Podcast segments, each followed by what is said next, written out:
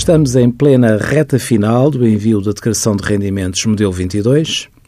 e quando há necessidade de a substituir, é preciso atender às regras constantes do código do IRC. De acordo com este código, a autoliquidação de que tenha resultado imposto superior ao devido ou prejuízo fiscal inferior ao efetivo pode ser corrigida por meio de declaração de substituição a apresentar no prazo de um ano a contar do termo do prazo legal. Assim, tratando-se da modelo 22 de 2016,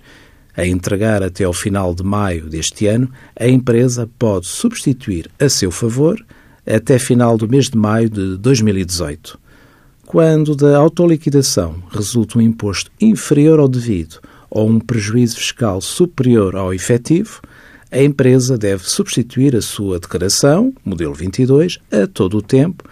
tendo em atenção o prazo de caducidade de quatro anos que se encontra previsto na Lei Geral Tributária.